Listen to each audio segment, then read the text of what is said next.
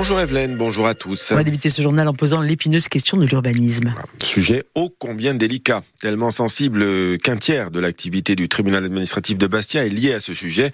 Le président de cette juridiction, Thierry Van Elbus, sera avec nous d'ailleurs à 8h moins le quart, invité de la rédaction. L'un des soucis qui se posent, c'est l'absence de cadre juridique pour les communes, tandis que la révision du PADUC se fait attendre. Seule une soixantaine de communes s'est dotée d'un PLU, alors que les décisions de justice sont de plus en plus dénoncées publiquement euh, par ceux pour qui la décision n'est pas favorable, bien sûr, mais aussi par des élus qui remettent en cause la réglementation relative à la protection de l'environnement, le PADUC, la loi littorale, qui revendiquent aussi un statut d'indigénat sur les réseaux sociaux ou encore qui livrent une campagne de communication virulente à l'encontre des associations de protection de l'environnement. Bref, ces derniers mois, le foncier n'en finit pas de déchaîner les passions, Léria Maria Mousso.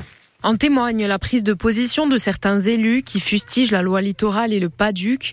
Pour Jean-Jacques Panounti, sénateur de Corse du Sud, il faut se donner les moyens de contre-attaquer. S'organiser, créer des comités et nous aussi avoir la possibilité d'aller expliquer au préfet et au ministre que en Corse, il y a beaucoup de commerces, si on reste fidèle à la loi littorale, qui vont disparaître dans les 4 ou 5 ans. Et cette remise en question des normes d'urbanisme passe également par la volonté de désarmer les associations de défense de l'environnement, où Wantes et le garde ABCDE, toutes se sont vues délivrer un agrément qui leur permet d'ester en justice et dont il faut les déposséder, estimait maître Philippe Armagne à notre micro lors du rassemblement de soutien à la famille Perretti en décembre. Vous avez des associations qui sont légales. Si demain ces associations n'ont plus d'agrément et n'ont plus de légitimité. Une menace pour la démocratie selon Michel Salotti, membre de la direction collégiale d'Oulewante, qui demandait un mois plus tôt sur nos ondes. Est-ce qu'on veut que chaque Corse puisse faire ce qu'il veut, où il veut, quand il veut, en considérant qu'il n'a pas à appliquer des lois. Ça serait la loi du plus fort et ça serait aussi une bénédiction pour la mafia. Un débat houleux qui viendra sans doute nourrir le contentieux de l'urbanisme au tribunal administratif. Oui, justement, à 8h moins le quart, on reçoit le président Thierry Van Elbus.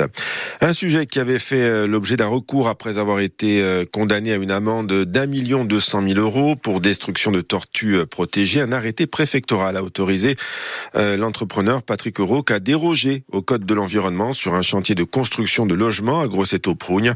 Euh, si l'arrêté note que le projet est situé dans une zone de sensibilité majeure pour euh, la tortue d'Hermann, il ajoute qu'il se situe néanmoins en dehors de tout zonage de protection ou d'inventaire, qu'il participe au rééquilibrage entre résidence secondaire et résidence principale à Portici, qu'il n'existe aucune solution alternative de moindre impact à la destruction des espèces et des habitats. Euh, le Conseil national de protection de la nature a donné un avis favorable à la demande de dérogation qui est accordée sous condition à Patrick Rocaille et à sa société, euh, mettant en œuvre des mesures d'évitement, de réduction et de compensation.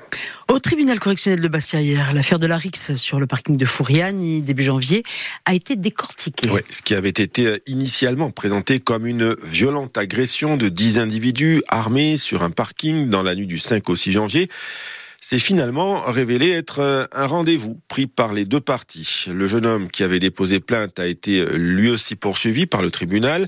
Il était le seul porteur d'un couteau cette nuit-là. Contre lui, le procureur a requis six mois de prison avec sursis. Contre les trois autres prévenus, il a requis quatre mois avec sursis. Une affaire euh, bien loin de celle reprise par certains mouvements politiques, par l'extrême droite locale. On voit cela avec vous, Clémence Gourdon-Legrini. Très différente aussi du dépôt de plainte du jeune homme de 19 ans qui s'était dit victime d'une agression inopinée par 10 hommes, certains porteurs d'armes. Mais les auditions de nombreux témoins, dont certains de ses amis, ont finalement mené les enquêteurs à le poursuivre lui aussi. Enquête qui a pu démontrer qu'il était le seul porteur d'un couteau. Les trois autres prévenus ont admis à la barre lui avoir porté des coups de poing et de pied et avoir agi en légitime défense face à cette arme. Ils sont longuement revenus sur les antécédents de cette bagarre, des altercations sur les réseaux sociaux dans lesquels ils expliquent avoir été victimes de propos racistes, les traitant de singes et appelant les Arabes à rentrer chez eux. Délits racistes qui se seraient poursuivis il y a à peine un mois, selon l'avocate de l'un des trois jeunes, alors qu'elle sortait du tribunal avec son client, Maître Vincenti indique avoir croisé la partie adverse et ses proches qui les ont suivis en entonnant des cris de singes. Le jeune homme concerné, footballeur semi-professionnel, a spontanément déclaré à la barre J'entends ici et là des commentaires sur le fait que je sois noir, Je suis né à Bastia. Je suis un fervent supporter du Sporting. Je suis noir et j'ai le sang bleu. Et les deux parties à suivre dans le journal de 8h. Binti Minou dit l'émission politique de RCFM à 12h30 avec Léo Batteste. Il publie à Mafiano comment gagner contre l'emprise mafieuse. 12h30 sur RCFM en rediff à 20h sans oublier en podcast sur Bleu RCFM. Direction Paris à présent avec le salon Wine. Euh, 37 vignerons corse ont fait le déplacement pour l'un des plus grands événements du monde dédié aux professionnels du vin. Un salon où la viticulture corse espère tirer son épingle du jeu, Laurent Diffraille. Pour Marc-André Aquavive, vigneron à Calvi, ce salon est un rendez-vous incontournable pour se faire connaître. La Corse, c'est une nouvelle région productrice de vin. Personne ne nous attend nulle part. Il faut toujours faire nos preuves. Et ça passe par du travail du terrain. Wine Paris en fait partie. C'est l'occasion d'aller rencontrer euh, des interlocuteurs, d'aller trouver euh, des porte-étendards qui sont capables d'apprécier et puis après de relayer euh, la qualité des vins corses qui, malgré qu'elle soit plus à démontrer, reste encore à convaincre. Se faire un nom, mais également s'exporter. 65% des vins corses se vendent en France et au-delà, en raison d'un marché saturé dans l'île. Caroline Franck, directrice déléguée du CIV Corse. Les vignerons ont pris conscience qu'il faut diversifier ses marchés, ont pris conscience qu'on ne peut pas vendre toute sa production euh, sur le local et qu'il est vraiment important d'avoir des marchés au niveau national. Et vu que c'est un salon aujourd'hui qui prend beaucoup d'ampleur au niveau international, je pense qu'ils sont là aussi pour chercher des acheteurs internationaux. Et une fois le lien tissé avec les professionnels, les discussions se poursuivent en dehors du salon, comme le souligne Yves Letia, vigneron à Podio de l'État. Il y a l'après-salon qui est tout aussi important, sinon plus, à savoir euh, de reprendre contact, d'envoyer les tarifs, de, de, de, définir euh, une stratégie euh, et éventuellement après d'aller jusqu'à l'acte de vente et l'expédition, la vente des vins. Et les vignerons corse seront présents sur leur stand jusqu'au 14 février. Allez, enfin, Hélène, euh, demain c'est le 14, aujourd'hui c'est le 13, journée spéciale.